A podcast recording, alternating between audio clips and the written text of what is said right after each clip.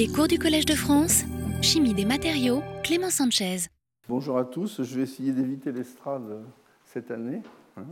Bonjour, donc euh, je commence ce cycle de, de cours sur les matériaux poreux. Bon, vous avez sans doute euh, vu le jeu de mots en fait euh, entre les miracles des trous et les miracles des loups.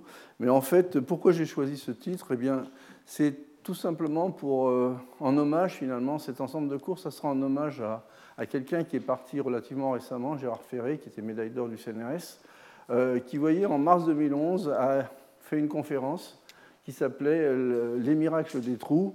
Bon, c'est quelqu'un qui a essentiellement travaillé sur les, matériaux euh, micro et un peu mésoporeux, mais à base de polymères de coordination, de MOF ou de MIL. Bon, on en reparlera puisqu'il y aura un cours euh, entièrement dévoué à cela. Donc c'est en hommage en fait à, Gérard qui nous a quittés en, août 2017 euh, que je, finalement euh, j'ai choisi de, faire un cours sur les matériaux poreux cette année. Alors euh, voilà en gros le plan du cours. Donc après quelques généralités, euh, on va parler de matériaux microporeux. Donc en fait je vais, un petit peu euh, sillonner les différents types de matériaux euh, que je redétaillerai en fait dans les autres cours de façon un peu plus euh, large euh, au niveau en fait de tous mes exposés. Donc matériaux microporeux, des éolites et d'autres matériaux microporeux, les microporeux organiques, ça c'est quelque chose d'assez original pour un grand nombre d'entre vous, parce qu'en général vous êtes plutôt dans le minéral ou dans les hybrides. Ensuite, les matériaux mésoporeux un peu plus, je dirais, conventionnels, en particulier pour les gens du laboratoire. Et puis je parlerai, le dernier cours sera consacré aux matériaux à structure euh, hiérarchique, donc au minimum des porosités qui sont bimodales. Alors, pour certains philosophes, eh ben, les pores, ça n'existe pas. Il n'y a pas de trou, parce que vous voyez une définition que j'ai trouvée dans l'encyclopédie de philosophie de Stanford. On peut soutenir que les trous n'existent pas du tout, arguant que toutes les vérités sur les trous se réduisent à des vérités sur les objets troués. Vous voyez, bon, ça c'est une façon de voir les choses. Au niveau donc de, la plupart des gens, quand vous leur parlez de pores, de trous, en fait, ce qui est tout à fait normal, on a toujours une vue macroscopique. Hein, ce que l'on connaît comme matériaux poreux, eh ben, ce sont ben, les éponges, ça on visualise très bien en fait, parce que ce sont des choses que l'œil peut euh, voir de façon directe, les morceaux de sucre, les vases en lave, vous voyez cette porosité, et puis évidemment, bon, ce qui est des choses qui nous touchent euh, de plus près, comme les os poreux, en particulier les différences que l'on voit entre un, os normalement calcifié et puis un os qui a de l'ostéoporose. Donc ça, ce sont des choses qui parlent, je dirais, aux, non-scientifiques, parce que finalement, ce sont des pores que l'on observe directement, euh, facilement. C'est ce qu'on appelle des, des ultramacropores, des macropores. Alors maintenant, si on parle un peu de pores et quels sont les paramètres importants, euh, je vais prendre l'analogie finalement avec euh, les- la spéléologie, les gens qui finalement se, se consacrent à la découverte des grottes. Alors bon, vous voyez, bon, déjà il y, a, la taille en fait de la grotte, la taille du port, la taille du trou qui joue, et puis euh, les interactions entre, je dirais, le, le port et puis l'invité. hein. Donc euh, vous pouvez avoir différents types d'interactions. Je ne suis pas sûr que, euh, au niveau du mouillage et du glissement, la fourrure de l'ours soit équivalente à celle du spéléolo- spéléologue, par exemple. Et donc tout ça, ça va jouer. Alors si on traduit ça d'une façon un peu, je dirais, un peu plus scientifique, eh bien, qu'est-ce qui va jouer? C'est la, taille et la géométrie du réseau haute. Donc, vous voyez, c'est de la glace. euh, a priori, euh, il vaut mieux s'équiper avec des bonnes chaussures, donc avoir une bonne énergie euh, d'adhésion sur le sol. hein. La taille et la nature de l'invité, la nature de la surface du réseau hôte, si on a des murs en, terre ou des murs en glace, structure des murs du réseau, la structure elle-même, bien sûr, ça peut être plus ou moins tortueux, l'étendue du réseau, et puis évidemment, dans, tout réseau de ports, on peut avoir également des cul-de-sac. Alors si je traduis ça d'une façon un petit peu plus scientifique, à nouveau, eh bien, euh, voici les paramètres importants. Ça va être la taille du port, la géométrie du port, la surface du port, en particulier qui peuvent être, euh, ces surfaces peuvent être modulées, fonctionnalisées par des groupements organiques ou minéraux, la structure elle-même du mur en tant que composition, la topologie du mur, sa fonctionnalité, et puis les distributions de la taille des pores, les, connectivités du réseau poreux. Alors ça, ce sont les paramètres, je euh, scientifiques qui sont importants euh, dans l'étude euh, des matériaux poreux. Alors, au niveau des matériaux poreux, ben, vous en connaissez déjà un bon nombre qui sont commerciaux. Alors là, je vais vous montrer un petit peu les plus classiques les argiles, les charbons activés, les éolites. Les argiles sont bien connus pour l'extraction de pigments, l'affinage des huiles, le traitement d'huile élémentaire, l'extraction de solvants. Les charbons activés, ben, c'est connu, je dirais, depuis l'Antiquité, euh, comme désodorisants, par exemple. Euh, maintenant, bon, ce sont des extracteurs d'azote de l'air, des purificateurs. La purification avec les charbons, c'est quelque chose d'assez classique. Du côté des éolites, bien entendu, ces fameux tamis moléculaires euh, vous avez bon, contrôle des polluants, des, propriétés d'extraction, de séchage, etc. Alors pour les charbons, je dirais activés, il y a un domaine qui est très important aujourd'hui, c'est celui de l'énergie. J'en parlerai en deux mots à la fin, bien sûr beaucoup plus dans l'exposé de la semaine prochaine. Donc, en fait, pourquoi? Parce que les, ce sont des systèmes qui sont conducteurs à large porosité. Ça peut être intéressant au niveau du stockage et de, l'énergie et de la conversion d'énergie. Et du côté des éolites, évidemment, il y a un domaine qui a été euh, très très exploré et qui continue à l'être, c'est celui de la catalyse. Mais il y a d'autres types de matériaux, vous connaissez, les gels de silice, vous les connaissez parce qu'en général, vous vous en servez pour, euh, pour regarder s'il va faire beau ou s'il va faire moins beau en fonction du degré d'humidité puisqu'il y a des changements de coloration euh, à partir du moment où on met du cobalt à l'intérieur. Donc ce sont des systèmes connus comme euh, pour le séchage en particulier, des séchants euh, également dans tous les systèmes d'emballage. Bon, ce sont des contrôleurs d'humidité d'une façon générale. Les alumines activés, vous voyez, avec un certain nombre de, propriétés assez classiques. Et puis finalement des matériaux qui, qui sont très très utilisés au niveau, au niveau je dirais, de la vie de tous les jours, les polymères et les résines purification d'eau, extraction euh, de stéroïdes, d'aminoacides, de protéines, en fait, tous les problèmes de séparation. Mais en général, euh, bon, au, niveau académique, en tous les cas pour les gens qui sont dans la salle, les polymères euh, sont un petit peu moins connus, les polymères poreux. Hein. Donc je ferai un cours là-dessus. Donc les matériaux poreux, bien, entendu, la taille des pores compte. Et donc la première idée, c'est de comment les classer, ces matériaux. Et donc ces matériaux, ben, il y a un classement qui a été accepté au niveau international c'est le classement du UPAC. En fait, on classe les matériaux poreux en fonction de la taille des trous, en fonction de la taille des pores. Donc, quand on va vers les toutes petites tailles, c'est-à-dire typiquement entre 0 et 20 angstrom, ou 0 ou 2 nanomètres, ce qu'on appelle les microporeux, les matériaux microporeux. Les exemples les plus classiques, ben, ce sont les éolites ou certains euh, polymères de coordination, je reviendrai là-dessus. Lorsque l'on dépasse cette fameuse petite limite qui est bon, c'est artificiel, de 20 nanomètres, eh bien, on atteint ce qu'on appelle des matériaux mésoporeux. Donc, ces matériaux mésoporeux, ben, on en trouve euh, par exemple dans certains polymères de coordination à grosse cage, euh, ou bien dans les argiles à piliers. Donc là, on trouve même des, distributions euh, doubles, en fait. Hein. Et puis, lorsque l'on va un petit peu plus loin, on trouve également, dans le même domaine des mésoporeux, tout ce qui est solide mésoporeux organisé, donc les fameux silices, qui sont faites en fait en présence de savon, et je reviendrai là-dessus. Donc, ce sont des, systèmes qui sont relativement classiques aujourd'hui, qui étaient novateurs dans les années, je dirais, 80, 80 90, mais qui maintenant deviennent des, des, matériaux très classiques au niveau des laboratoires. Et puis, quand on dépasse cette fameuse limite des 500 angstrom ou des 50 nanomètres, eh bien, on atteint ce qu'on a, on rentre dans le domaine de tout ce qui est matériaux macroporeux, macrocellulaire, mousse. Et là, évidemment, il y a encore des, sous-catégories en fonction de, la taille de ces macropores. Alors, un matériau à structure hiérarchique, c'est un matériau, euh, pour résumer, qui va présenter à la fois des petits trous, des petits pores et puis des grands pores, par exemple. Hein. Donc, au moins une distribution à, bimodale au niveau de la porosité. Alors, justement, je voudrais simplement faire des relations rapides et simplistes entre la taille, la distance et les phénomènes des pores et les phénomènes physico-chimiques. Donc tout ce qui se fait à l'échelle nanométrique, bon, que ce soit des liaisons chimiques ou des liaisons, bon, je dirais, euh, physico-chimiques du type électrostatique, en fait, ces interactions sont entre 0 et 1, voire 2 nanomètres maximum. Quand vous faites de la RMN et que vous utilisez les processus de polarisation, vous savez très bien que l'information même du spin ne va pas dépasser un nanomètre dans le meilleur des cas ou un nanomètre et demi. Donc typiquement, ça c'est le domaine des liaisons chimiques au sens large.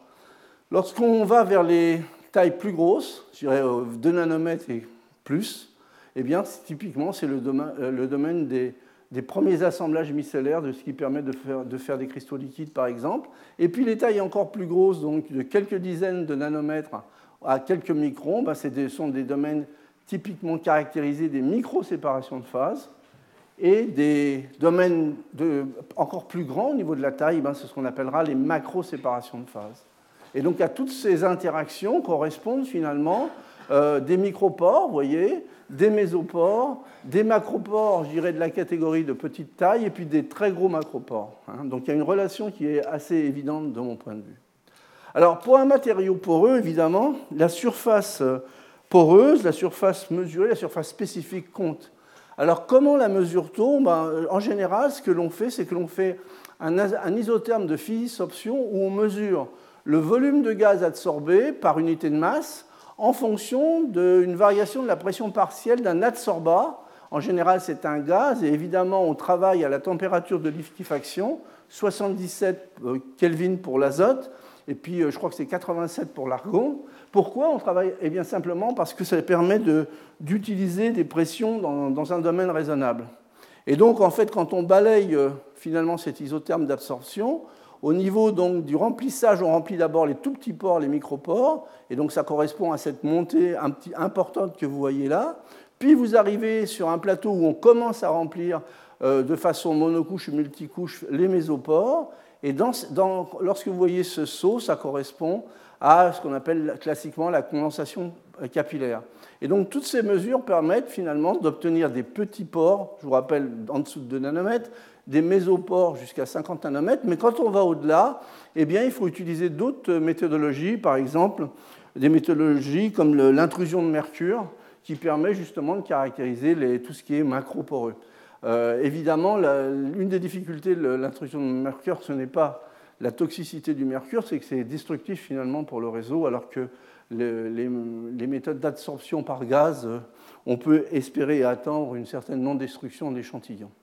Alors, voilà en fait euh, les différents points. Et là, j'ai trouvé un petit dessin euh, euh, qui symbolise finalement les différents phénomènes. Vous voyez, l'absorption des micropores, puis les monocouches qui commencent à se former, puis on commence à faire de la multicouche. Et là, on remplit l'essentiel de, la mésoporosité. Alors, il faut évaluer finalement également ces surfaces. Et donc, on s'en sort comment ben, on, transforme cet isotome de, euh, en utilisant en général deux techniques, soit une technique de modélisation basée sur la, DFT, donc la, théorie de la fonctionnelle euh, densité. donc ça, c'est de la simulation. Soit on, utilise finalement les données de l'absorption, on les transforme suivant un modèle, vous voyez, qui n'est pas tout récent, de 1938. C'est ce qu'on appelle le, le, modèle BET. Et ça permet finalement la détermination des surfaces spécifiques. Alors, euh, dans ce que j'ai lu, et j'ai lu pas mal d'articles là-dessus, je crois que maintenant, il faut être, surtout pour les grandes surfaces, il faut être très prudent quand on utilise le modèle BET, parce que euh, je vous conseille, en fait, pour les gens du, labo en particulier, d'aller lire euh, cet article-là et celui-là. Vous aurez un certain nombre d'éclaircissements, parce que, en fait, il y, a des, conditions très importantes pour pouvoir appliquer ce modèle. En général, bon, bah, ce que les gens appliquent toujours, c'est d'arriver à, calculer finalement le, la, surface BET au début pour les faibles pressions dans un domaine linéaire avec un paramètre euh, qui traduit l'absorption qui est le paramètre C qui euh, doit être positif, mais ça ne va pas au-delà très souvent. Et en fait, euh, la plupart des critères ne sont pas satisfaits. Ce qui veut dire que la plupart des surfaces qui sont déterminées, à partir du moment où vous n'allez pas au bout finalement des contraintes du modèle, eh ben, l'incertitude, elle est au moins de 20%. Donc si vous avez une surface de 5000 m2 euh, par gramme, ça veut dire que vous vous trompez de 1000 m2, ou vous pouvez vous tromper de 1000 m2. Et ça, je pense que les étudiants doivent en avoir conscience. C'est très important. Alors évidemment, c'est toujours mieux d'annoncer un grand chiffre qu'un petit chiffre, mais il faut que le chiffre soit juste. Voilà. Alors, juste pour vous donner une idée des tailles en fait et des surfaces, là ici j'ai reporté une surface d'une particule en mètre carré par gramme en fonction du diamètre de la particule. Euh, donc ça, ça se calcule facilement en faisant l'hypothèse d'une sphère. Hein, ça, dépendra de, la taille essentiellement et puis de la, masse volumique. Donc pour une masse volumique de, 3 grammes par centimètre cube, Vous voyez, typiquement quelque chose de un petit peu plus léger que l'oxyde de titane. Voilà ce que l'on trouve. pour un micron, on a des surfaces de l'ordre de 2 mètres carrés. C'est simplement pour vous donner des ordres de grandeur. Euh, pour 10 nanomètres, eh on est à 200 mètres carrés. Et pour 1 nanomètre, aux alentours de 2000 mètres carrés. Vous voyez, globalement, c'est les micropores, les mésopores, les macropores. Alors maintenant, si je veux aller vers des grandes surfaces, qu'est-ce qu'il faut que je fasse? Eh bien, euh, il faut que finalement, j'obtienne par exemple des, pores de plus petite taille. Donc globalement, ben, avec cette relation-là, je vois bien que la surface euh, va augmenter euh, lorsque la taille des pores sphériques ou des particules sphériques, si vous préférez, diminue. Alors si on fait un calcul très simple, si je prends des pores de 5 angstroms et que je prends une masse volumique qui correspond finalement à un matériau carboné, avec des murs très minces, eh ben, je vais trouver une surface qui est de l'ordre de 8000 m2 par gramme. Et c'est à peu près entre 2 m2 par gramme et 800 m2 par gramme qu'aujourd'hui, finalement, euh, la plupart des surfaces qui sont publiées euh, se trouvent. Donc là, je passe parce que je reviendrai sur ça. Ça vous donne un peu les idées euh, sur les surfaces aujourd'hui. Bon, donc les argiles, les éolites, vous voyez, les matériaux type la silice. En gros, on est entre 500 et 1500 m2 par gramme. Les charbons activés, ben, on est au il y a des systèmes commerciaux aujourd'hui qui sont à plus de 3000 m2 par gramme, il faut quand même le signaler. Puis ça, c'est des nouveaux, je dirais, micropores organiques qui vont jusqu'à 4000, et puis euh, des, des, records dont on reparlera finalement dans, dans, les cours. Alors maintenant, je vais revenir un petit peu, je vais vous faire un petit peu une, une étude un peu transversale finalement des, des différents matériaux poreux. En fait, en particulier, je vais commencer par des choses qui sont très anciennes, telles que les argiles, les charbons et les éolites. Je reviendrai très fortement sur les charbons, bien entendu, dans un second cours. Alors, ben, les, matériaux à base d'argile, c'est pas nouveau. Hein. Euh, j'ai cherché un peu dans la littérature. En fait, les premières argiles pour poterie, on a des argiles il y a 18 000 ans qui ont été utilisées. Donc, ce sont des matériaux qui sont abondants, accessibles, qui au début ont été énormément utilisés euh, pour de la construction, mais également, voyez, pour de l'absorption, pour de la poterie, pour de la conservation. Euh, donc ces argiles sont des matériaux, vous voyez, euh, qui sont des, aluminosilicates. il y a beaucoup d'argiles naturelles et également des argiles de synthèse. Hein. Typiquement, ce sont toujours des alumines silice avec d'autres types de métaux, du magnésium ou même des métaux de transition. Et puis vous avez une autre famille qui est proche des argiles, je dirais proche dans le sens du fait que ce sont également des matériaux lamellaires très utilisés. Ce sont ce qu'on appelle les hydroxydes double lamellaires et ces hydroxydes double lamellaires, bon, un des représentants les plus classiques et naturels, c'est l'hydrotalcite. Hein, vous voyez, ce sont des, hydroxydes doubles, donc hydroxylés, mais à nouveau avec des cations, euh, euh, avec des cations je dirais, euh, autour de l'alumine, de métaux, d'alcalinotéreux. Alors, ce qui est important dans ces matériaux lamellaires, justement, c'est qu'ils sont constitués soit de feuillets, soit donc avec des espaces interfeuillés, soit de, tunnels. Et en fait, finalement, leurs propriétés d'absorption sont essentiellement dues euh, euh, aux interactions qui ont lieu entre des molécules invitées, voyez, et puis euh, ces espaces vides. Et donc, en fait, ils ont été énormément étudiés. Pourquoi? Parce que finalement, les argiles, à la base, c'est pas cher au début. Et il y a plein de propriétés intéressantes derrière. C'est moins fancy, on ne fait peut-être pas des jacks avec des argiles, mais ça peut être très efficace. Hein. Et donc, en fait, avec des très grandes variétés donc de structures de composition chimique, la charge des feuillets peut être, peut, être modulée, donc les propriétés d'absorption, la nature des espèces. On peut insérer, par exemple, non seulement bon, bah, des, euh, des polluants, mais également on peut, on, peut, on peut, insérer par exemple un monomère organique qui va polymériser, et je vais, avoir une, je vais me servir de l'insertion pour pour faire un point d'ancrage sur un, nœud de réticulation, et ça, ça va me faire des charges, des charges minérales hyper efficaces, par exemple, pour réticuler des polymères. Et donc là, il y a, des tas d'applications que je vous montrerai, donc ça, c'est des, choses qui sont assez classiques. Alors le seul exemple que je voudrais vous montrer rapidement, ben, c'est un exemple qui est connu euh, et que j'aime bien, c'est celui du bleu maya. En fait, le bleu maya, sa composition, c'est une argile fibreuse qui est la paligorskite, donc ce n'est pas une, argile lamellaire, mais c'est une argile qui a des tunnels. Et donc, en fait, dans le bleu maya, euh, la coloration vient finalement de l'anile, hein, euh, qui, contient ce colorant qui, s'appelle l'indigo. Alors, donc, ce sont dans les tunnels de cette argile que s'insère finalement ce, colorant pour former le bleu maya. Hein. Et donc c'est une argile qui est microporeuse, puisque vous voyez la taille des canaux, elle est bien en dessous de, 2 nanomètres, hein. on est aux, alentours d'une moyenne de, 5 angstroms. Et puis euh, c'est ce que les, explorateurs ont trouvé en 1946, ces fameux bleus, euh, sur les, temples mayas, en particulier dans le Chiapas et dans d'autres régions du Mexique. Alors ce qui les a énormément étonnés à l'époque, c'est que finalement les bleus étaient d'une qualité remarquable, alors que le Chiapas, pour ceux qui ont eu la chance d'y aller, euh, c'est humide, c'est 40 degrés, c'est l'enfer au niveau, au niveau du, temps. Et, donc, euh, pour la dégradation des colorants, c'est quelque chose qui est très efficace. Et bien, malgré ça, les bleus se sont conservés. Ils ont été faits donc par euh, mélange et broyage et chauffage. Donc, en fait, la plupart de ces bleus sont relativement bien conservés puisque c'est l'argile, finalement, la partie minérale, qui protège le colorant. Alors, on pourrait se poser la question, finalement, est-ce qu'on est vraiment originaux lorsqu'on parle de mécanosynthèse? Je ne pense pas. Parce que là, typiquement, ce que l'on fait, c'est de la mécanosynthèse, mais ils avaient quelques années d'avance sur nous.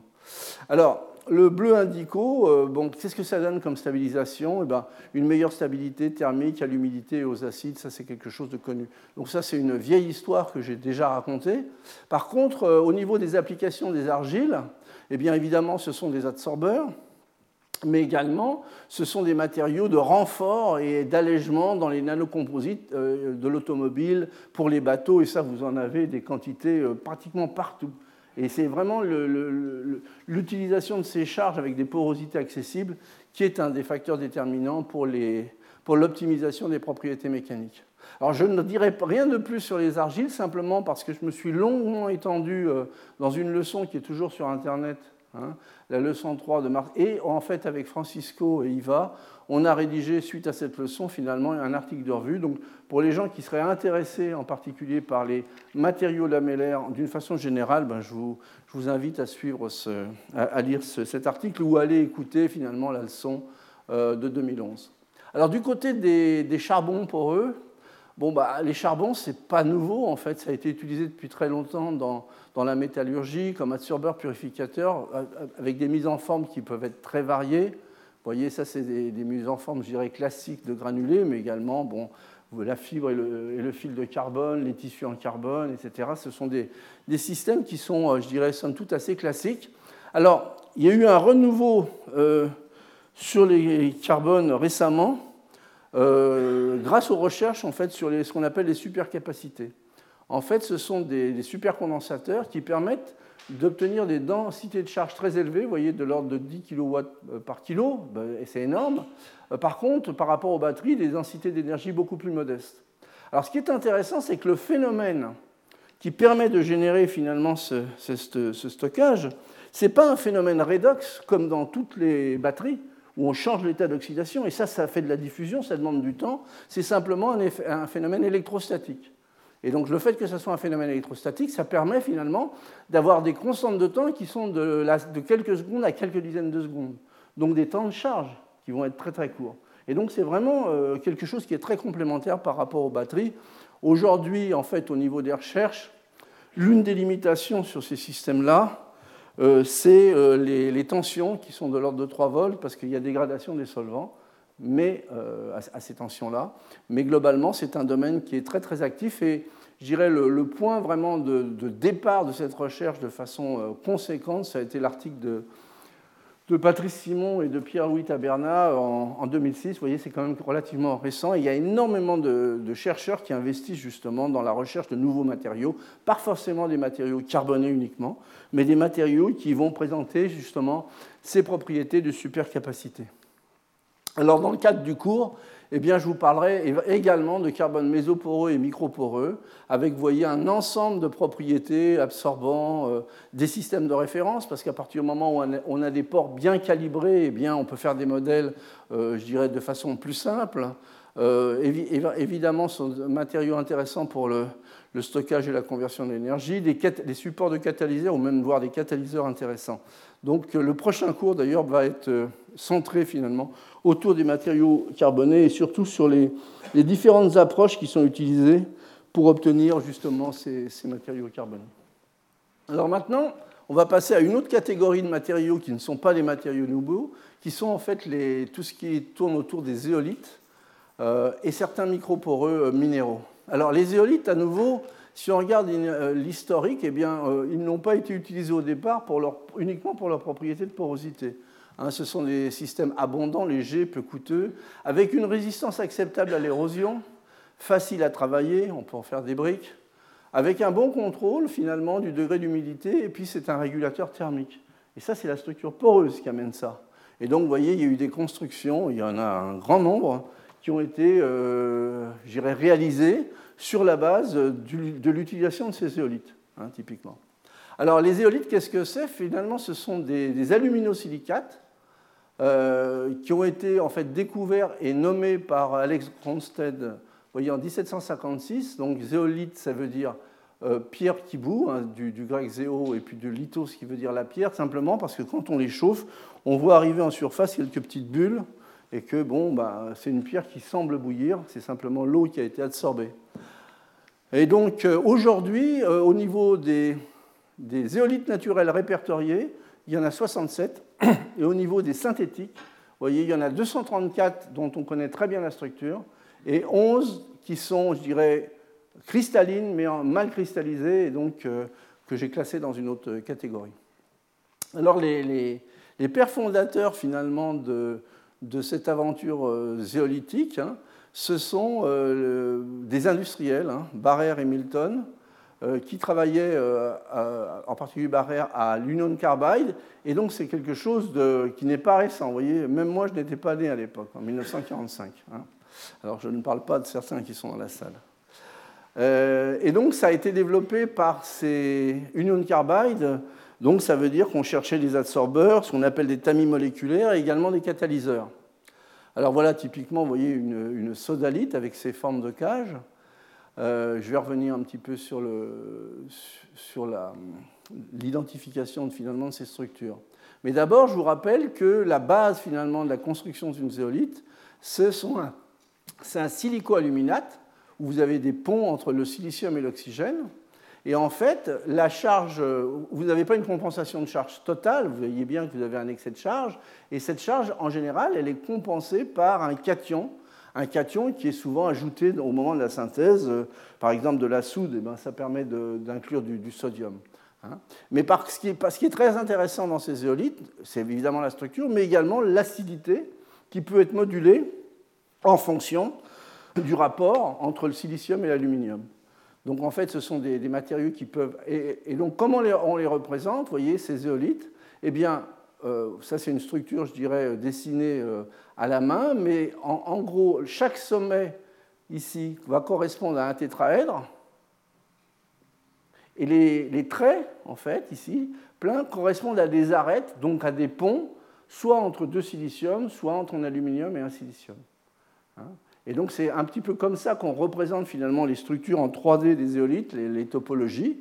Alors je vous refais un petit dessin, vous voyez, dans cette structure où il y a à la fois des, ports carrés et des ports hexagonaux. Bon, elle est représentée ici.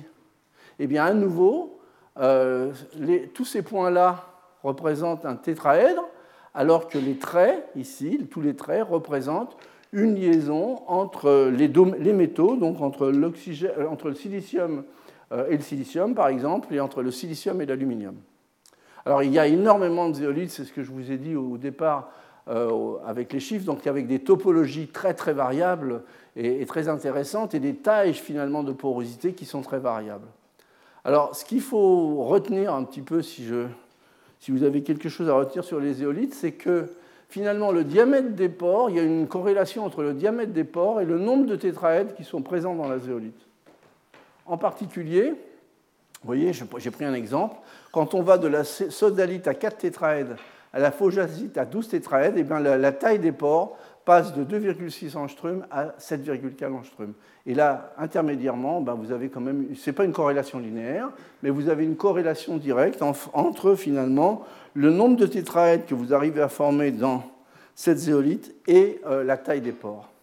Alors ces matériaux ont été utilisés comme tamis moléculaires, échangeuses d'ions, dans la séparation de la purification, comme catalyseur bien entendu, comme détergent, euh, comme vecteur dans l'agriculture, mais également dans le domaine biomédical, et puis comme des additifs de construction, parce que tout simplement, les éolites naturelles, ce n'est pas très coûteux. Alors, euh, il y a eu énormément de recherches qui ont démarré, vous voyez, à peu près dans les mêmes années, euh, pour substituer finalement le cation compensateur de charge par des molécules organiques.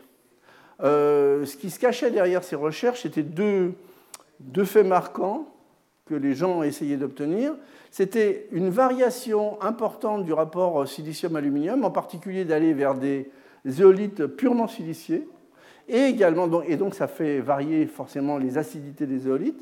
Et puis également, euh, cet effet gabarit ou template permettait également de changer finalement la taille des trous, en fait, euh, pour obtenir finalement des porosités un petit peu plus larges.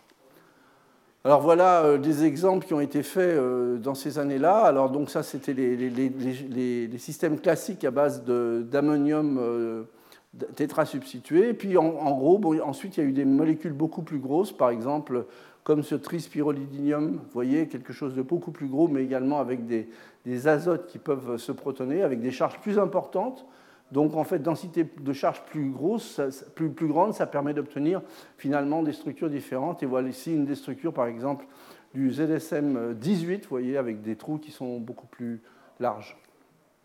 Donc, euh, suite à ces travaux, en fait, quand on regarde la littérature, il y a une ouverture vers les non silicates, de ce qu'on appelait les zéotypes, parce qu'on s'est dit finalement euh, le phosphate, euh, les phosphates d'aluminium c'est connu, et puis le phosphate c'est un tétraèdre, donc c'est un bon cheval pour essayer de faire des, substitutions et d'aller vers d'autres types de zéolites. Alors par exemple, bon, vous voyez le groupe de Ferré, et ça je pense que c'était la thèse de Thierry Loiseau, euh, d'obtenir donc des matériaux microporeux à réseau ouvert sans silicium en fait, essentiellement, vous voyez, avec des phosphates et des tétraèdres d'aluminium et, de, phosphate, et également, j'irais, des, des, coordinations euh, qui peuvent être variables euh, grâce euh, aux éléments de transition. Et vous voyez ici les, tailles des micropores, eh bien, on a agrandi très fortement par rapport aux, aux éolites conventionnelles. Et donc ça, c'était, je vous dis, la thèse de, Thierry Loiseau, et ça, ce sont des thèses qui ont eu lieu au Mans. C'est pour ça que ces matériaux, si vous les cherchez dans les littératures, on va les appeler Université du Mans, ULM. Alors, qu'est-ce qu'il y a eu comme, j'irais de mon point de vue, un peu percée nouvelle dans le domaine des éolites? Eh bien, il y a eu l'arrivée des métallozéolites en particulier.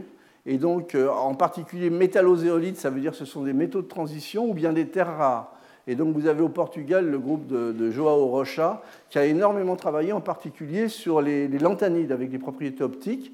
Donc ça c'est intéressant parce que ça reste des matériaux poreux. Il y a toutes les nouvelles éolites qui ont été découvertes par le groupe d'Avelino Corma, essentiellement avec un regard vers la catalyse. Donc Avelino Corma c'est un groupe qui est mondialement connu. Alors du côté français, eh bien, il y a toute une école des éolites qui, avait, qui était à Mulhouse en fait, en particulier tout le démarrage sur les éolites fluorées, les phosphates et également de nouveaux matériaux zéolitiques. C'était l'équipe de Mulhouse. Alors, en gros, par ordre d'âge, euh, j'ai classé un petit peu les gens, mais j'irai la personne qui a été un petit peu le père fondateur, c'est Jean-Louis Gutt de, de, toute cette affaire.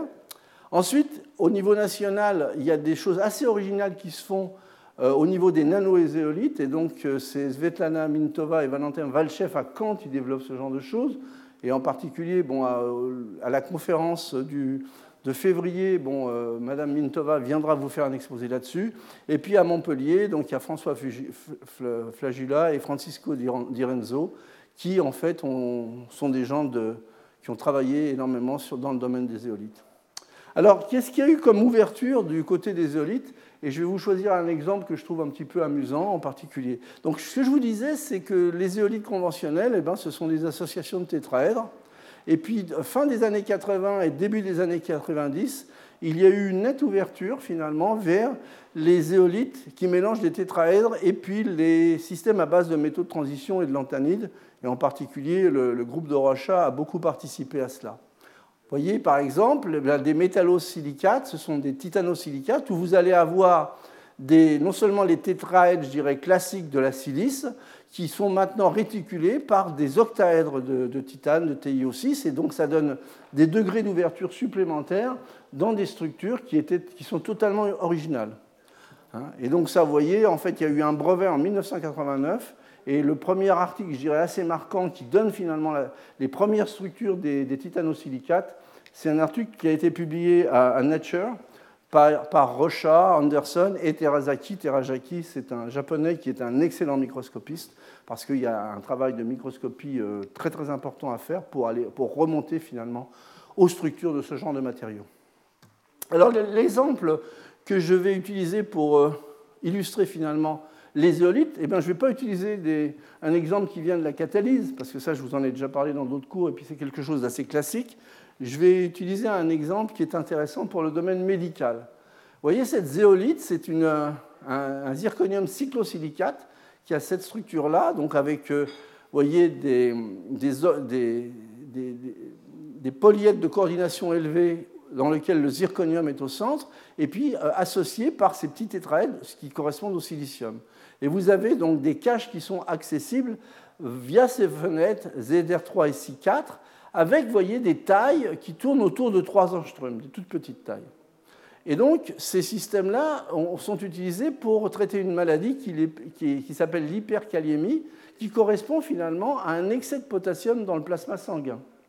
Typiquement, euh, quand la concentration en potassium euh, dépasse 5 mmol par litre, eh bien, vous êtes atteint de ce genre de problème, créant en fait des arythmies, des troubles conductifs, des arrêts cardiovasculaires. Donc ça peut être quelque chose de très sérieux et c'est fréquent euh, chez les patients atteints d'insuffisance rénale chronique, de diabète ou d'insuffisance cardiaque. Alors, qu'est-ce qu'il y a comme traitement? Ben, Il y a un traitement hospitalier qui est assez lourd, à l'insuline, ou bien des traitements ambulatoires qui sont beaucoup plus facilement acceptés par le patient quand c'est possible. Et jusqu'à maintenant, ce qu'il y avait, c'était essentiellement des résines échangeuses d'ions qui, étaient administrées par voie orale ou rectale. Mais avec des, niveaux d'efficacité, une résine échangeuse d'ions, ce n'est pas très sélectif. Alors justement, l'utilisation de cette zéolite ZN9 est beaucoup plus efficace puisque, en gros, euh, dans l'heure, avec une dose de 10 grammes, eh bien, vous retrouvez finalement des taux de potassium normaux en une heure. Donc c'est quand même quelque chose qui marche bien. Et puis ces taux de sérique euh, normaux de potassium sont maintenus en fait avec des doses journalières de l'ordre de 5 à 10 grammes, une seule fois par jour, par rapport à une résine.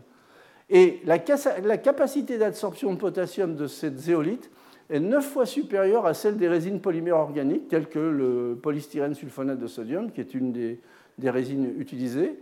Et comparée aux résines, à nouveau, cette euh, zéolite est plus sélective d'un facteur 125 pour le potassium par rapport au calcium. Donc il y a une sélectivité qui est déjà énorme de cette zéolite. Alors l'analogie qui a été faite pour expliquer cette sélectivité, c'est avec les, fameux canaux euh, ioniques en fait, qui sont des filtres sélectifs du potassium qui existent finalement en biologie, et en particulier euh, dans la membrane cellulaire, ce sont des canaux qui sont totalement hydrophobes et lorsque le, potassium passe dans ces canaux, il est obligé de se déshabiller complètement de sa sphère de solvatation. Il enlève toutes les molécules d'eau. Et ensuite, c'est vraiment les interactions par liaison hydrogène euh, autour du cation et la taille finalement de ce canal qui gèrent finalement la sélectivité. Et ça, ce sont des études qui ont été faites, j'irais, sur de nombreux cations en comparant le potassium à pratiquement euh, tous, les, tous, les, métaux alcalins et tous les métaux alcalinotéreux. Alors cette fameuse euh, cage à 3 angstroms, elle est très très efficace. Le cation potassium doit se déshabiller au moment de l'absorption avec des distances qui sont euh, en parfaite adéquation avec la taille du potassium. Quand vous comparez, vous voyez, par rapport, le potassium, euh, il est à la distance idéale pour optimiser finalement l'énergie d'absorption et d'interaction, le sodium beaucoup moins, le potassium encore moins. Hein. Donc en fait, déjà, sodium et potassium hydratés sont plus gros et nécessitent plus d'énergie pour se libérer de, l'eau, de leur sphère d'hydratation, premier point. Euh, ensuite, ils sont trop petits pour maximiser les interactions, vous voyez là, avec les oxygènes. Hein. et donc, euh, au niveau de l'énergie, l'échange du sodium par le potassium est beaucoup plus facile et il y a une différence de 20 kcal par mètre, ce qui est énorme. Et donc, c'est un matériau qui est très intéressant au niveau de l'efficacité. Et c'est assez simple, finalement, c'est une cage euh, zirconium-silicium. Alors, la question qu'on peut se poser, oui, mais le zirconium, attention, hein ça peut présenter des, problèmes de toxicité. Alors je vous rassure, rassure ça a été analysé à la, à la fois par l'European Medicine Agency également par la FDA américaine, hein, qui est l'agence américaine des produits alimentaires et des médicaments. Et donc c'est un système qui a été validé, qui a été euh, vendu dans un premier temps par une société qui s'appelle ZS Pharma, puis ensuite par AstraZeneca. Donc ce sont des matériaux qui ne sont pas présentés simplement dans un PowerPoint, mais qui sont réellement utilisés dans la vie courante. Alors maintenant, je vais, je vais passer à, aux microporeux organiques. Euh, et puis, c'est une image que j'aime bien, en fait, vous voyez, c'est l'image d'un échafaudage. Euh, et donc, euh, certains microporeux organiques présentent des degrés des organisations intéressantes et donc sont cristallisés. Mais quand vous voyez cet échafaudage, ce n'est pas très compliqué de comprendre ce qui peut se passer. Ici, vous avez donc des, des croisillons et puis des montants. Donc si vous montez cet échafaudage très rapidement, ça va être le bazar, c'est-à-dire que vous n'allez pas obtenir quelque chose de régulier. Ça, ça me paraît évident. Mais ça ne veut pas dire que vous n'avez pas obtenir une porosité, enfin un, espace euh, entre les, différents montants. Ça, ça va vous donner lieu à des polymères, des polymères microporeux qui peuvent être intéressants. Par contre, euh, si vous le montez euh, relativement lentement, eh bien, vous allez monter un échafaudage, je dirais, cristallin.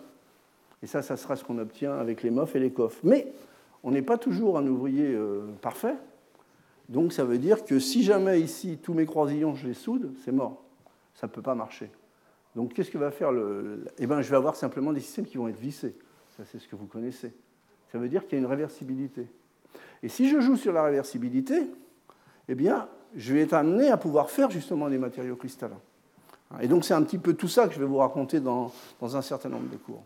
Alors, on les classe un peu, les polymères amorphes poreux, avec des noms de famille, les PIM, PAM, enfin bon, ça c'est, sont les appellations habituelles euh, que vous trouvez dans ces domaines. Euh, voilà, bon, une représentation schématique, donc ça sera un des cours. Les polymères poreux cristallins de type COF, et donc ce sont des systèmes qui sont euh, condensés avec des, espaceurs rigides. Donc vous avez ici les montants et ici bon, les, les cardans en fait. Et, ces réactions sont réversibles. Et cette réversibilité vous permet d'aller vers des édifices qui sont relativement bien ordonnés et cristallisés. Alors, puis il y a des systèmes beaucoup plus exotiques, donc euh, des systèmes qui, ne se, qui, sont obtenus, le réseau est obtenu à travers des liaisons hydrogènes, ou bien des systèmes moléculaires finalement, où on condense simplement des cages organiques. Et puis, je vous ferai un cours également sur les polymères. Donc aujourd'hui, dans le cadre de cette conférence d'introduction, je vais simplement vous montrer des exemples autour de, justement ces, systèmes qui sont des associations de caches poreuses et également des polymères de coordination. Donc ces exemples-là, eh bien, comment fait-on? Voyez, on a une première réaction qui est une réaction de couplage entre une aldéhyde et une, amine, donc c'est une réaction assez simple qui est équilibrée. Pour aller former dans les conditions de synthèse et de dilution, voyez des cages, puisque ça, ça va en, en jouant sur la stoichiométrie, des cages qui vont être contraintes par la forme finalement des molécules qu'on choisit. Et donc ça veut dire que ces cages, vous voyez, vous avez forcément des trous ici, et ensuite on contrôle finalement la cristallisation de ces cages pour obtenir, vous voyez, des cristaux de, grande taille, microniques, dont on peut faire la, structure. Et vous voyez ici, par exemple, les, les spectres, de, les, pardon, les diffractogrammes, euh, le, diffractogramme de, rayons X, euh, qui, qui, montre que le système est, est très bien organisé. Donc en fait, finalement, c'est de la cristallisation de cristaux moléculaires. Et donc ça, je pense que ce concept-là, il est utilisé avec des molécules organiques, mais il peut être utilisé avec à peu près n'importe quoi. C'est-à-dire que si vous avez par exemple un, polyanion, et j'en connais, avec des très gros trous, pas des petits polyanions genre Kegging, des très gros trous, et que vous les précipitez, euh, de façon astucieuse, vous allez gérer finalement cette porosité. La différence que vous allez avoir à l'arrivée, elle va être où? Ben, elle va être, c'est que quand vous allez vouloir faire votre article euh, surface spécifique en mètres carrés par gramme. Donc vous avez d'un côté, vous avez des matériaux carbonés, alors là, ça monte. Si vous faites ça avec des polyanions, parce que le concept peut être fait, ça j'en suis convaincu, avec de la matière minérale, eh bien dans ce cas-là, eh bien, la surface, le tungstène, c'est hyper lourd. Hein mais le concept peut être le même. Alors, c'est des systèmes qui sont, que j'ai trouvé assez séduisants et intéressants. Vous voyez, donc, euh, ça fait ces cages, et ces cages, en fait, se collent les unes aux autres au moment de la cristallisation. Est-ce que vous voyez ces petites boules de couleur Ce sont les pores qui sont ajustables en fonction, finalement, du choix des molécules de départ. Ça, ça peut être très bien modélisé. Hein, euh, et donc ça, ce sont des pores, vous voyez, 7 angström, 10 angström, 12 angström, avec des surfaces qui peuvent être atteintes de l'ordre de 600 m2 par gramme. Hein, donc des microporosités internes. Ce qui m'a plu dans cet exemple, c'était un peu le, concept qui est intéressant et qui peut être étendu finalement, ce qui veut dire que finalement, on n'a pas besoin de réseau infini, totalement réseau covalent, pour obtenir des matériaux poreux, et ça peut être intéressant pour euh, différents domaines d'application. Alors, microporeux, mésoporeux, hybrides, ben, je reviens sur les fameux polymères de, coordination. Alors, ces polymères de coordination, ben, vous avez bon, ce système que j'aime bien montrer avec ces deux pinces de crabe. Ici, vous avez le montant, et ici, vous avez les croisillons. Les croisillons vont s'accrocher ici, et puis ces croisillons, ça peut être un métal, ou bien, très souvent, ce sont des clusters oxométalliques, parce que finalement, euh, il y a toujours de l'eau qui est présente, et puis euh, de l'eau et du métal, et ben, ça donne facilement euh, un début d'oxyde, pour parler simplement, et donc ça donne des clusters oxométalliques. Alors bon, il y a énormément de travail qui est fait là-dedans. Je crois qu'il y a, je ne veux pas vous dire de bêtises, mais je pense qu'il y a 66 000 structures aujourd'hui de MOF, et puis euh, plusieurs centaines de mille de publications. C'est un domaine où il y a eu énormément d'activités. Et j'irai trois grandes familles, mais j'en citerai d'autres, bien entendu. Euh, les MOF, le nom de départ avait été trouvé par, euh, par Yagi lorsqu'il était à UCLA, maintenant il est à Berkeley. donc Metal Organic Framework.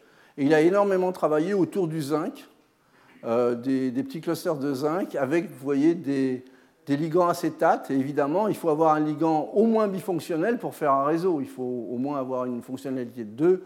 Donc en prenant ici une molécule organique avec des carboxylates de chaque côté, eh bien, on va accrocher ces systèmes-là. Euh, du côté euh, français, ben, il y a tout le travail euh, de, l'Institut Lavoisier, ce qu'on appelle les milles, essentiellement avec toujours des carboxylates, mais avec des métaux de plus haute valence. pourquoi? Parce que finalement, les métaux de plus haute valence, indépendamment de la topologie qui peut être créée autour, je discuterai de ça en détail dans le cours sur les MOF, eh bien, il y a des problèmes de stabilité qui se posent. C'est-à-dire à partir du moment où vous avez un carboxylate qui est une base dure, euh, il faut mettre un, acide dur, un acide de Lewis dur en face. Et donc, en fait, il faut se décaler dans les charges. Donc 3, 4, 5, ça c'est une, possibilité. Par contre, lorsque vous avez des, acides de Lewis faibles, mous, je dirais, bien à ce moment-là, les, bons couplages, ça ne va pas être avec le carboxylate. Le carboxylate va donner des magnifiques structures et des très beaux papiers. Mais la stabilité, ben, ça va être des, dérivés azotés essentiellement. Hein, des bases euh, molles. Hein. Donc ça, on en discutera euh, de façon beaucoup plus euh, extensive dans le cours sur les MOF. Alors voilà, bon, je prends un exemple pour les gens qui ne connaissent pas ce genre de, de composé. Donc on part donc de, voyez, d'un métal, de tétraèdre de zinc avec un petit oxygène au centre, et puis on les coupe, vous voyez, un acide avec deux fonctionnalités. Voilà, ici ce que ça représente le, bâton bleu qui représentait le crabe, les deux pinces, et j'accroche à ce zinc. Et donc ça donne finalement, vous voyez, des assemblages réguliers, puisque un, ici j'ai un, un, montant qui est rigide, je vais avoir des assemblages réguliers, et puis je vais obtenir ces, ces fameuses structures. Alors évidemment, je peux jouer sur le, la nature du montant, en fait, avec des difonctionnels, euh, ou des systèmes euh, un peu plus compliqués en difonctionnels, des trifonctionnels, ou des, systèmes qui vont avoir une topologie totalement différente. Et donc ça, ça va me permettre, de, dans un premier temps, de générer des matériaux, vous voyez, euh, poreux. Cette boule jaune représente finalement l'espace poreux. Hein. Donc typiquement, ces premiers MOF, c'était des surfaces de l'ordre de 2900 m2 par gramme. Donc on, commence déjà à atteindre des surfaces importantes. Et puis bon, donc plus récemment, vous voyez, en 2010, donc 2005-2010, eh bien, les, gens, les, chercheurs ont commencé à, à, chercher des systèmes un peu plus complexes, toujours avec du zinc parce que ça se fait bien, parce qu'en général, le zinc, ce n'est pas trop difficile à coupler à ces carboxylates, même si, j'insiste, in fine, ce n'est pas forcément les plus stables. Eh bien, vous voyez, en, jouant sur deux montants, eh bien, on va jouer finalement sur la, topologie de l'échafaudage. Vous avez ici un système à trois carboxylates plan que vous allez retrouver ici.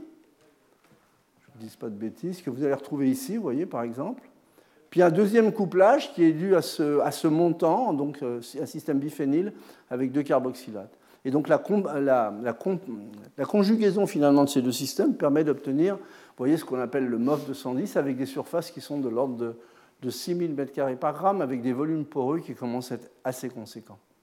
Alors je voudrais simplement vous montrer un exemple qui vient de, juste de paraître là, dans, pendant les fêtes de Noël à, Nature Materials et qui est finalement euh, l'utilisation de ces matériaux euh, microporeux comme tamis moléculaires. En particulier, il y a des grands défis qui sont les séparations d'oléfine et de paraffine. Bon, oléfine, typiquement l'éthylène, paraffine, l'éthane. Euh, ce sont des systèmes, vous voyez, qui ont des points d'ébullition assez proches, qui au niveau industriel, au jour, aujourd'hui, sont séparés par distillation cryogénique à moins, 60 degrés, moins 160 degrés sous haute pression. Donc ça coûte et c'est énergivore. Euh, c'est un matériau, les oléfines sont des matériaux importants puisqu'elles permettent de, produire un certain nombre de, composés, euh, je dirais, de, euh, de, type polymère, des polyéthylènes ou des oxydes d'éthylène par exemple.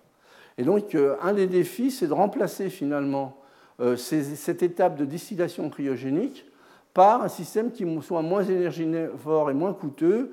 Et typiquement, c'est l'utilisation d'absorbeurs sélectifs à la forme et à la taille des molécules. Alors, ce qui a été fait dans ce dernier article donc, de décembre 2018, eh bien, vous voyez, c'est un couplage avec des cations qui sont vraiment pas toxiques, hein, le magnésium, euh, avec cet acide squarique qui est utilisé, je pense, en cosmétique déjà. Et donc en couplant ce, magnésium, vous voyez, bon, ces petits carrés représentent l'acide carique, vous voyez, vous avez un système qui va générer un système de polymères de coordination cristallisés et poreux. Bon, UTSA, je crois que c'est euh, euh, Université technologique de San Antonio. Enfin, le travail a été fait par deux, collègues euh, chino-américains, puisqu'en général, maintenant, vous savez que la plupart des labos ont une composante en Chine et une composante dans un laboratoire. Et donc, en fait, voilà, c'est comme ça que ça, travaille maintenant. Mais le boulot est, superbement intéressant. Et donc, en fait, vous voyez, ça libère finalement des cages, des cages avec typiquement, vous voyez, des canaux cylindriques qui, tournent autour de 3 ou 4 angstroms. Et en plus, c'est une synthèse qui est facile à faire au kilo. Et donc ça, pour euh, les applications, pour les gens qui regardent les applications, ou même peut-être qu'il y a des industriels dans la salle, euh, c'est toujours intéressant, parce que si on travaille sur le milligramme, c'est très bien pour une publication. Il faut travailler au niveau du gramme ou du kilo pour aller un petit peu plus loin dans les, dans les, dans les applications. Alors qu'est-ce que ça donne Cette superbe structure, vous voyez, euh, quand vous regardez la surface en coupe transversale, vous êtes à 14,4 angstrom carré, ici, la fenêtre. Euh, la surface en coupe transversale de l'éthane, elle est à 15,5 angstrom carré. Vous voyez, on, arrive à des choses très précises. Et l'éthylène, lui, il est à 13,7.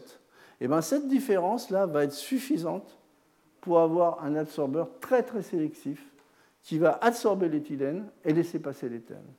Et c'est ce que vous voyez ici sur les quantités absorbées en fonction de la pression. Vous voyez bon, que l'éthane, lui, il passe. L'éthylène, lui, il est très clairement absorbé. Et donc la, sélectivité à l'absorption, il y a un rapport de 10 000 entre les deux, ce qui est déjà très conséquent, avec des taux d'absorption qui sont relativement intéressants, de l'ordre de 1,86 mol par kilo, c'est ce qui est reporté. Donc ce sont des exemples, je dirais, euh, qui montrent finalement l'intérêt de ces matériaux. Alors, ce qu'il faut voir derrière tout ça, c'est que la plupart des séparations de gaz, il y a toujours de l'eau, il y a toujours de l'humidité. Donc il faut que ça soit stable à l'humidité. Et ce qui est reporté dans l'article, c'est que ça a l'air d'être stable à l'humidité. Bon. Donc, euh, a priori, euh, il faut les croire. Un matériau mésoporeux à structure euh, périodique. Là, c'est quelque chose que certains d'entre vous connaissent mieux parce que j'en ai déjà parlé abondamment dans mes cours. c'est le couplage finalement de la chimie douce et, puis des savons. Donc la chimie douce, c'est des réactions de polymérisation minérale où on part voyez, de précurseurs euh, simples du silicium entouré de calfonction alkoxy, qui, en présence d'eau, vont libérer ces groupements alcool pour former des groupements réactifs euh, silanol. Et ça, ces réactifs, ça va condenser pour former voyez, des polymères. Hein, et des polymères qui peuvent être variables. C'est-à-dire qu'il y a une richesse de chimie qui est, énorme, puisque globalement, euh, cette, ce précurseur de départ, vous pouvez l'équiper d'à peu près n'importe quelle fonction organique ou biologique. Aujourd'hui, c'est quelque chose de très classique. Et à nouveau, ben, vous allez pouvoir faire des polymères qui vont être hybrides. Donc ça, en deux mots et en deux secondes, c'est une, vue de la chimie douce. Alors comment on utilise cette chimie douce? Eh bien on la couple avec des systèmes qui vont donner des savons, donc des micelles. Le savon typiquement, euh, une forme, ça, donne des formes micellaires, simplement parce que vous avez une molécule euh, ou un polymère, mais bon là je prends le cas le plus simple d'une molécule, qui est un peu schizophrène. C'est-à-dire qu'il y a une partie qui a horreur de l'eau et une partie qui adore l'eau. Et au niveau thermodynamique et énergétique, eh bien, euh, la partie qui aime l'eau va se montrer vers l'eau et la partie qui n'aime pas l'eau, elle va s'enfouir dans la micelle. Par contre, ça va permettre d'enlever les graisses. Hein. et donc, euh, bon, euh, je ne vous refais pas toute la théorie des micelles parce que j'en ai déjà suffisamment parlé. Et puis, dans, le cas du, carbone, je reviendrai sur certains détails concernant finalement tous les, problèmes de courbure. Mais en gros, finalement, en, fonction du, micelle qui est choisi, donc en fonction de la molécule que l'on a, on va obtenir des micelles sphériques ou cylindriques en fonction de ce paramètre euh, géométrique. Et ça, pour comprendre, pour les gens euh, non, spécialistes, euh, optimiser une surface avec des bouchons de champagne ou des cornets de glace, hein, ce n'est pas la même chose. Vous n'allez pas avoir les mêmes empaquetements. Ça, c'est simple à comprendre. Hein. Donc, en fait, c'est ce qui se passe, pour, pour résumer de façon simple. Alors, ensuite, on couple ce que je vous disais, la chimie douce, avec ces tensioactifs ou ces savons. Euh, ces systèmes micellaires, quand on les concentre, ont tendance à former, vous voyez, par exemple, des micelles cylindriques qui s'empaquettent en, en cristaux liquides. Mais je vous ai dit que les micelles, finalement, il y avait une partie qui aimait l'eau, une partie qui n'aimait pas l'eau. Et donc la partie qui aime l'eau, elle est vers l'extérieur. Et puis ces systèmes-là, une fois qu'ils sont hydrolysés, ils ont des, des silanones, des SiOH qui sont hydrophiles. Donc ça va venir se coller sur les, sur les, sur les micelles. Et puis ça va continuer à condenser toutes ces espèces bleues pour former un mur qui va être bleu ici, donc c'est un solide. Euh, une phase... Et puis ensuite, vous allez laver le savon ou l'éliminer euh, soit par lavage, soit par un traitement thermique. Euh, et ce que vous allez obtenir à la fin, vous voyez, c'est un matériau avec des trous calibrés, puisque finalement, il y aura une relation qui est pas la, c'est pas la même taille, mais il y a une relation directe entre la taille des micelles que vous voyez là et la taille des trous que vous pouvez libérer. En plus, si euh, vous choisissez un précurseur euh, avec une fonctionnalité un petit peu intéressante au départ, à l'arrivée, hop, vous allez retrouver votre précurseur après lavage dans les trous. Donc petit trou, grande surface spécifique. Et donc ça, ça va permettre d'ouvrir en fait euh, sur plein de matériaux. Alors même si le mur est amorphe, vous avez une périodicité ici dans, le port et dans le trou, ce qui veut dire qu'au niveau de la diffraction des rayons X, ce que voyez les diffractions X, c'est les contrastes de densité. Donc si vous avez un contraste qui est périodique, vous allez avoir une réponse, comme ici, c'est une structure hexagonale, et donc ça vous permet en plus de caractériser beaucoup plus facilement euh, les matériaux. Alors l'un des grands apports qu'a apporté que la, chimie des mésoporeux, de mon point de vue, c'est que ça permet d'avoir un contrôle qualité sur le sol gel. Euh, parce que finalement, on a les rayons X et la microscopie derrière, et que c'est beaucoup plus facile au niveau des observables que lorsqu'on a un matériau qui est amorphe on est obligé de faire l'infrarouge, vous voyez ce que je veux dire, pour ensuite reconstituer un puzzle et puis donner une hypothèse de structure.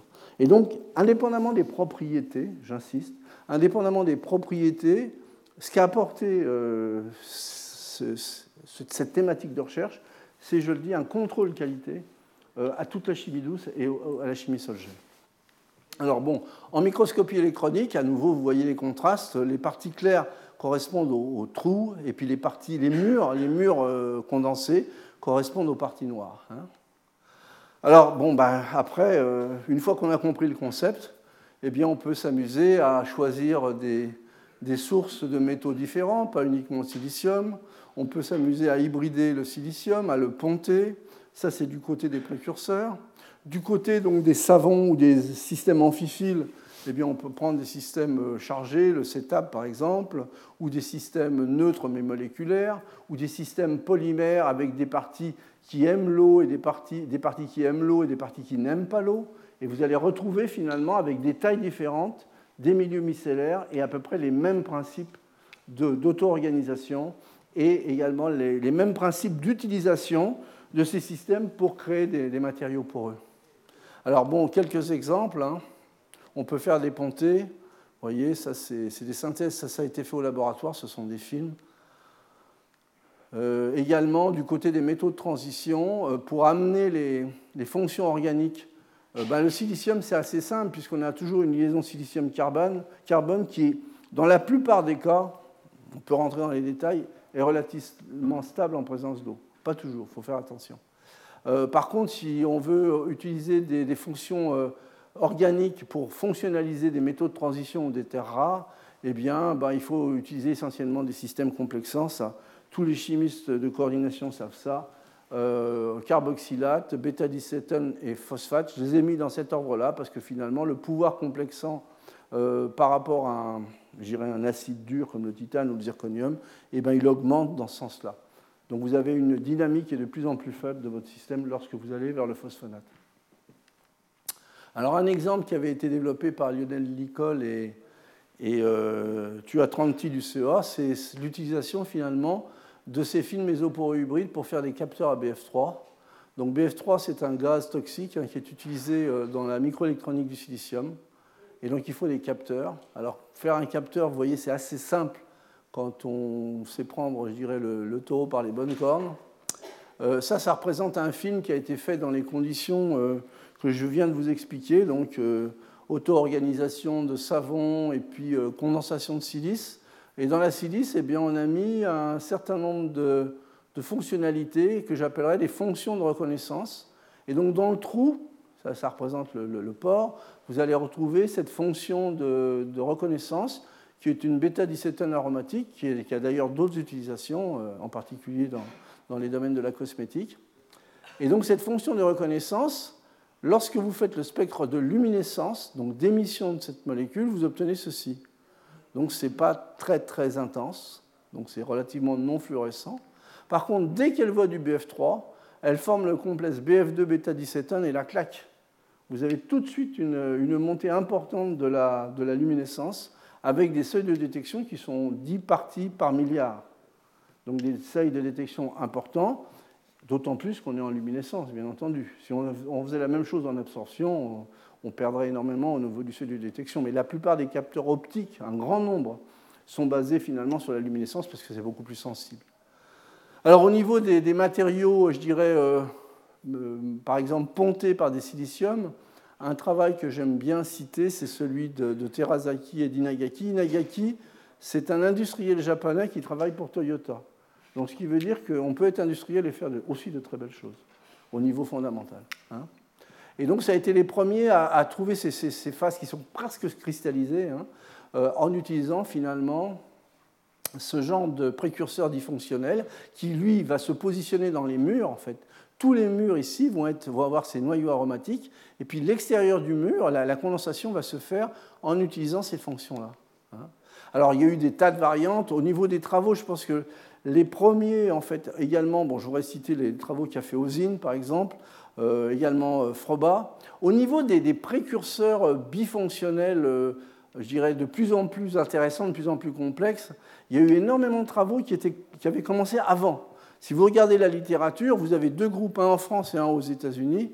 Je pense que le groupe français, c'est celui de Montpellier, dans lequel il y avait, enfin, qui est décédé Robert Coriou, Michel von Schimann et Joël Moreau. Donc tous ces concepts, ils ont été établis à ce moment-là pour les, pour les systèmes, euh, je dirais, bifonctionnels, il faut quand même y avoir la littérature en tête. Et en même temps, il y avait le groupe de Kenshi avec Douglas Lloyd, et ils étaient à, Irvine à l'époque, euh, en Californie, qui ont fait la même chose, mais au lieu d'avoir des, des, dérivés alkoxyles, vous voyez, avec des groupes R, c'était des dérivés chlorés. Mais c'est arrivé pratiquement en même temps, pratiquement les années 91-92, je crois.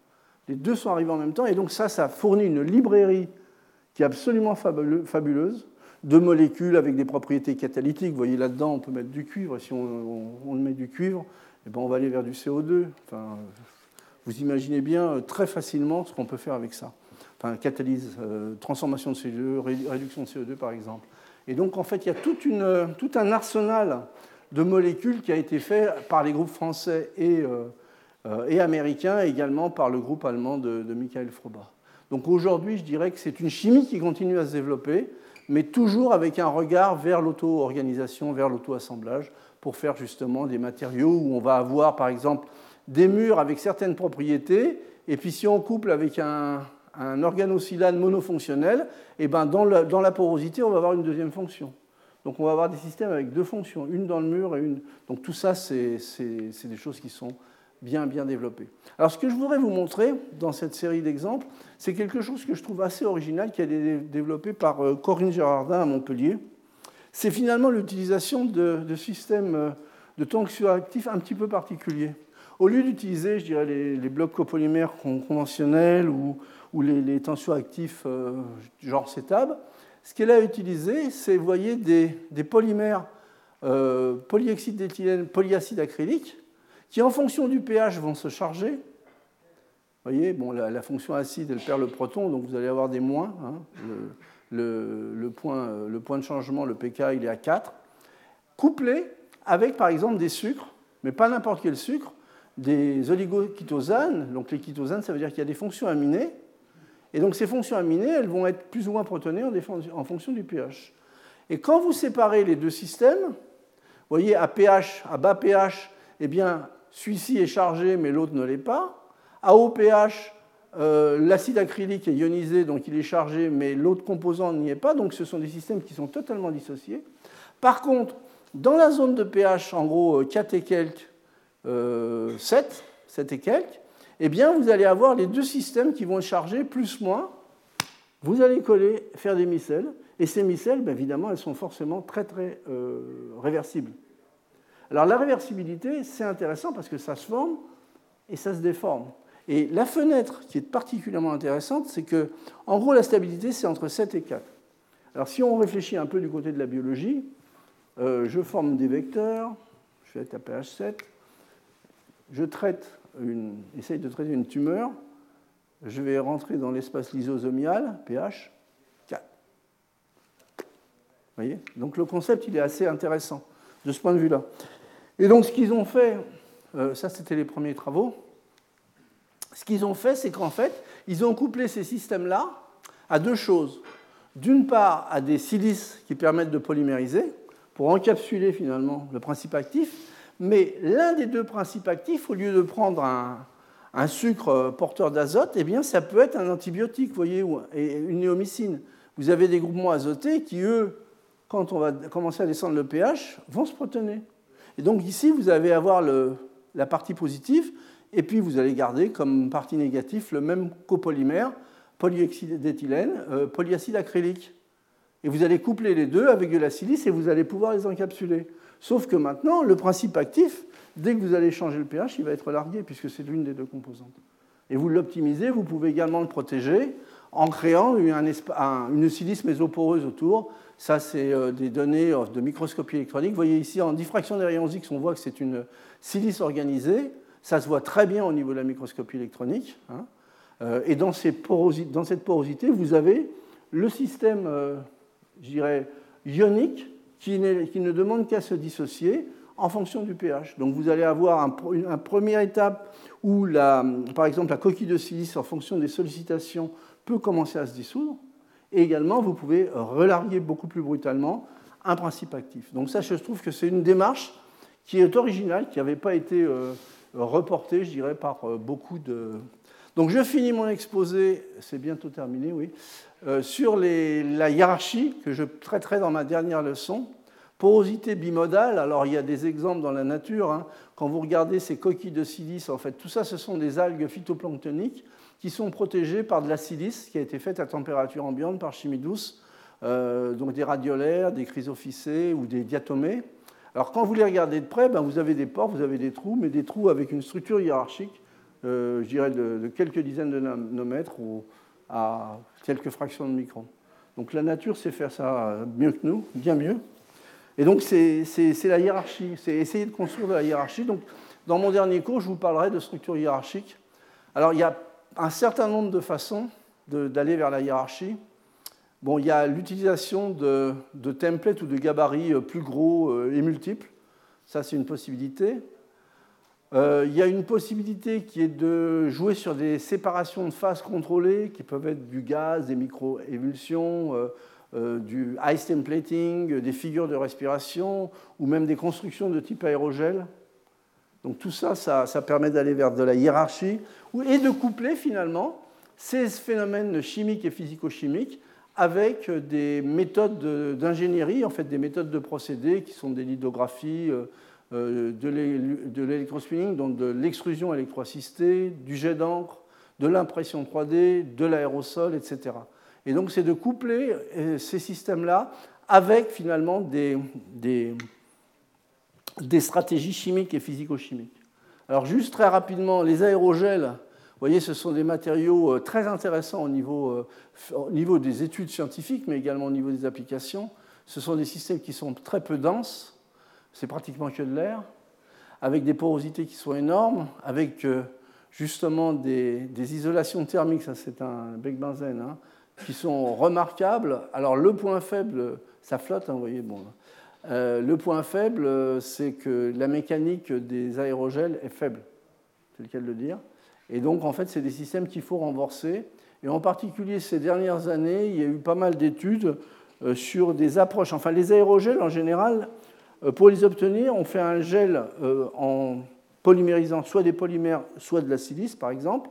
Et ensuite, pour enlever le solvant et minimiser les contraintes capillaires, on se place dans des conditions euh, hypercritique, où on n'a plus l'interface euh, liquide-solide, euh, liquide-gaz, pardon. Hein, et donc, en fait, ça permet d'obtenir des pièces qui sont jolies à voir, mais vous les touchez, ça, casse. Et donc, il y a des astuces pour aller vers des systèmes qui sont un peu plus transparents et qui sont également plus robustes. Bon, ça, on en parlera dans le dernier cours. Mais je voudrais simplement vous citer un très vieil exemple, parce que la plupart des jeunes, vous ne le connaissez pas, et je pense que c'est un exemple qui va vous intéresser, c'est celui de verres poreux euh, qui ont été faits avec une stratégie qui date des années 30. Ces verres poreux, ils ont été découverts, voyez, à la fois du côté de la Russie et du côté de, des USA. Et dans ces verres poreux, on peut obtenir des tailles de pores, de la hiérarchie, mais également des tailles de pores qui se baladent, voyez, entre 1 nanomètre avec des bonnes distributions et 1 micron, avec des mises en forme qui correspondent à des verres. Et donc ça, en général, Qui connaît dans la salle? Vraiment? Pas beaucoup. Hein? Bon. Eh bien, ça existe. Hein, ça existe, et donc il faut le savoir.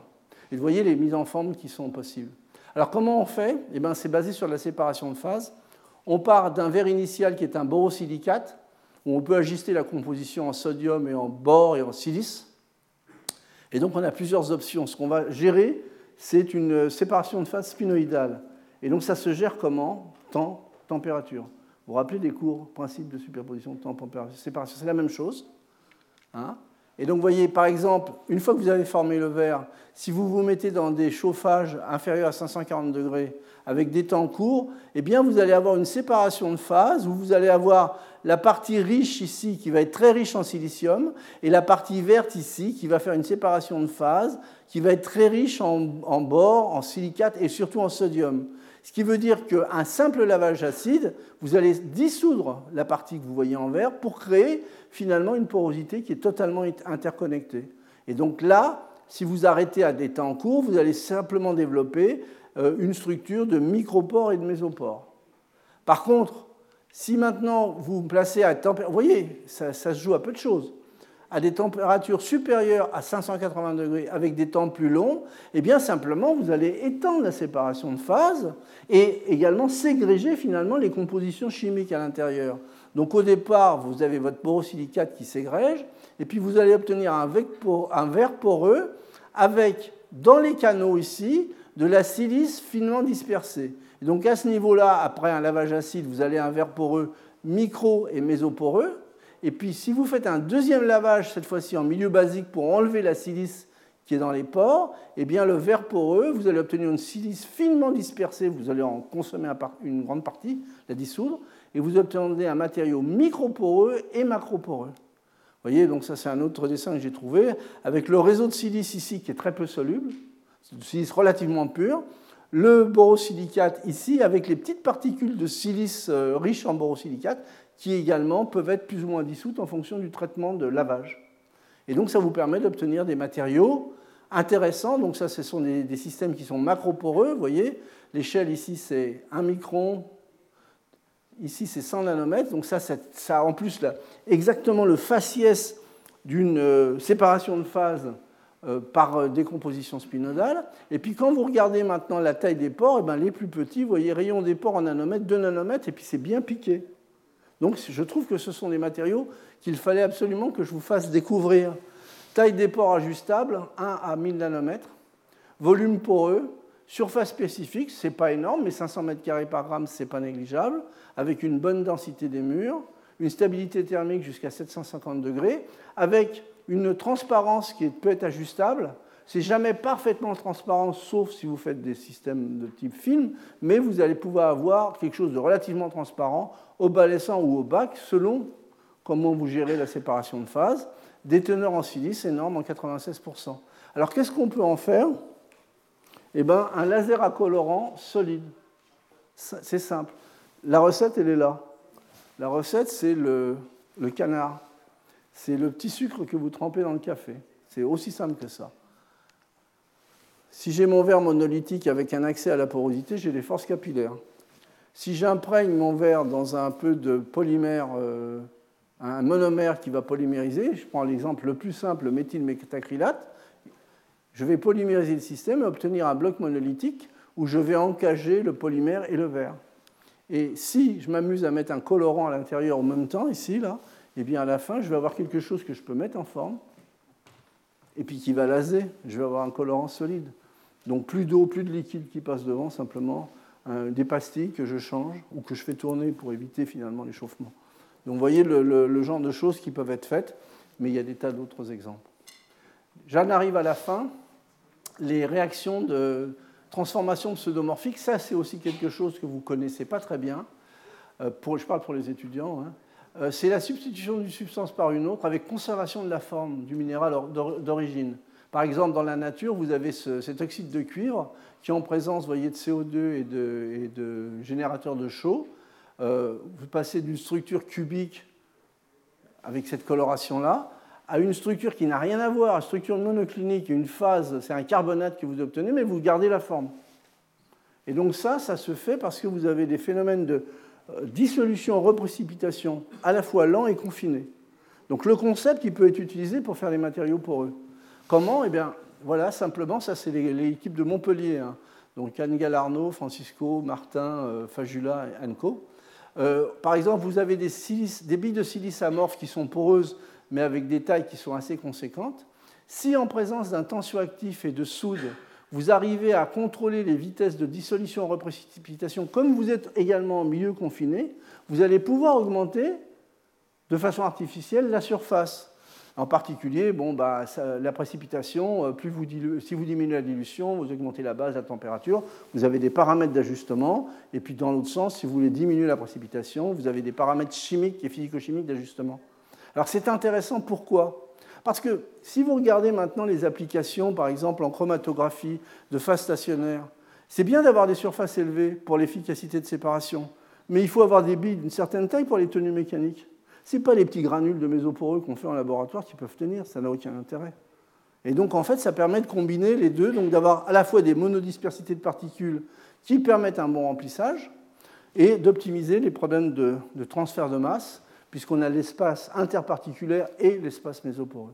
Alors comment ça se fait? Vous voyez, on part d'une silice commerciale euh, avec cette surface-là, on utilise un tensioactif en présence de soude, et on arrive, ça c'est la, microscopie électronique, à une silice mésoporeuse classique, la fameuse euh, Mobile euh, Composition of Matter, MCM41, qui était une des premières phases mésoporeuses obtenues dans les années 92, je crois avec une augmentation de la surface. Et donc ça, c'est les billes au départ, avec, une porosité qui pointe à 5 microns, complètement, euh, je dirais, non organisée au niveau de la porosité, un isotherme qui est complètement calé vers les hautes euh, pressions. Et ça, c'est après traitement, ben, on a gardé la forme des, billes. On a maintenant des isothermes qui montrent qu'on a des systèmes qui sont mésoporeux, avec en fait un système qui est organisé au niveau des pores, puisque vous avez une réponse en rayons X euh, qui, correspond à un MCM41. Et donc ça, ça peut être fait avec différents types de... Pas qu'avec une seule euh, type de silice. Vous voyez, ça a été fait avec euh, d'autres types de silice commercial. Et en poussant les conditions, eh bien, on peut même choisir les types de phases. Donc on peut aller vers, des phases du type MCM48 qui ont l'avantage, elles, de ne pas être hexagonales, elles sont interconnectées.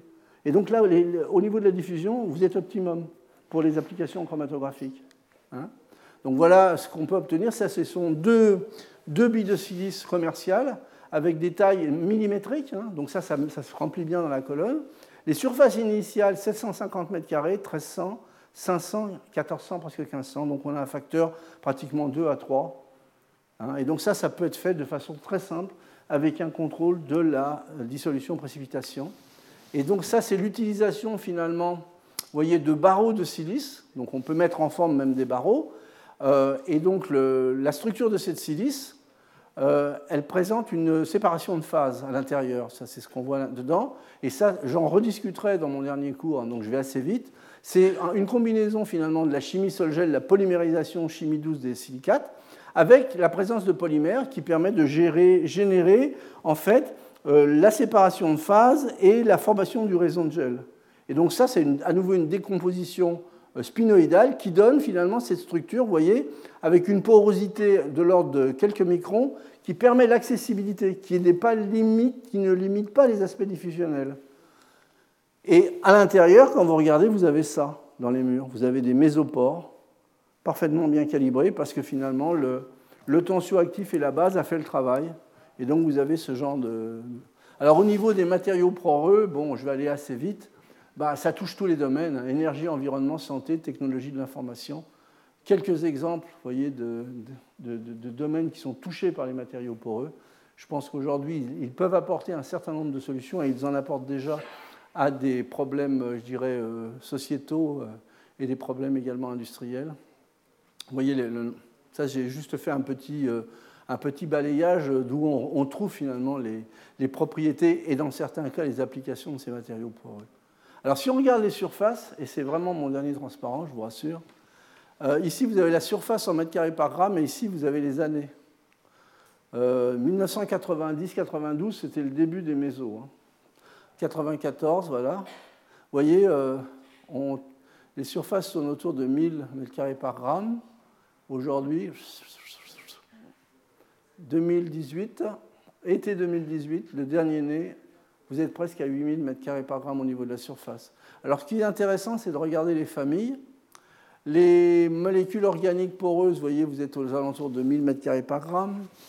Les, euh, réseaux covalents euh, organiques, les fameux COF dont je vous parlerai, eh ben, c'est pas mal de tout. Ça tourne autour de 3 à 4000 m2 par gramme, donc ça, ça devient des surfaces importantes. Euh, les polymères poreux également, alors ça, c'est des au niveau de l'application, c'est hyper intéressant parce qu'en général, il y a un coût plus faible. C'est amorphe, donc on publie moins vite parce qu'on n'a pas la structure, pour être très clair, mais ce sont des matériaux qui sont très intéressants quand même. Vous voyez les surfaces, 3000 euh, pour les coffres et pratiquement entre 5 et 6000. Alors un matériau qu'il ne faut pas oublier dans tout ça, parce que c'est pas cher, vous voyez, c'est le carbone. Le carbone commercial on est déjà entre 3 et 4000 euh, m2 par gramme. Gardez ces données en tête. Les silices, sol, gel, mésoporeuses, argile, vicor, zéolite, euh, nanotubes de carbone, eh bien, c'est des systèmes qui sont déjà utilisés et on est typiquement dans la fourchette, vous voyez, 600, 1500 m2 par gramme. Donc ces systèmes sont déjà intéressants. Ce qui veut dire que si on arrive à mieux contrôler en particulier je ne parle pas du carbone hein, qui est là. Hein. Le carbone, c'est vraiment le compétiteur aujourd'hui. Mais sur ces nouveaux matériaux euh, polymères poreux, COF, MOF, si on arrive à, contrôler les stabilités, eh ben, on a un domaine qui est particulièrement intéressant pour le développement. Voilà, alors le dernier né, ce DUT 60, là, c'est euh, Dresde University. Oui, c'est ça, c'est Dresde University. Qu'est-ce que c'est? À nouveau, c'est un composé à base de zinc. Je vous dis, c'est le plus simple en général à faire, avec deux, deux montants. Hein. Euh, les, réticulants sont là, les montants sont là et ils sont couplés, voyez, pour former une structure euh, assez originale, euh, poreuse, avec des tailles de pores, voyez, à la fois à la limite du, du micro et puis des, tailles de pores un peu plus grandes, avec, voyez, des surfaces spécifiques annoncées dans l'article, avec les bémols que j'ai mis au départ quand même, hein, il faut être prudent, et des volumes pour eux qui sont de l'ordre de 5 cm3 par gramme, c'est énorme. C'est énorme. Alors, évidemment, il faut aller vers des systèmes stables. Avoir ça avec un système stable, même si on perd 20 ou 30% sur la surface parce qu'on a un peu gonflé le, chiffre, euh, c'est pas grave. Par contre, ce qu'il faut, c'est que ça soit stable. Alors voilà mes cours euh, matériaux poreux, je n'ai fini, c'est aujourd'hui. Je vous parlerai des carbones anciens et nouveaux la prochaine fois. Polymères poreux, leurs applications, je vous parlerai de systèmes amorphes, mais qui sont très intéressants au niveau de l'application, mais plus difficiles à caractériser. Matériaux poreux organiques à réseau covalent cristallisé, ça c'est ce qu'on appellera les COF. Ça, ce sont les MOF, les polymères de coordination organominéraux. Et puis, donc, je finirai euh, en février par le, par le, cours sur la hiérarchie. Et n'oubliez pas que vendredi 22 février, donc, vous avez des, des programmes qui sont à l'extérieur. En partant, vous pouvez les prendre. Il y a un colloque international qui va vous présenter finalement un certain nombre d'avancées dans, dans la recherche sur les matériaux poreux. Voilà, je vous remercie pour votre euh, attention et pour votre patience. Retrouvez tous les contenus du Collège de France sur www.colège-2-france.fr.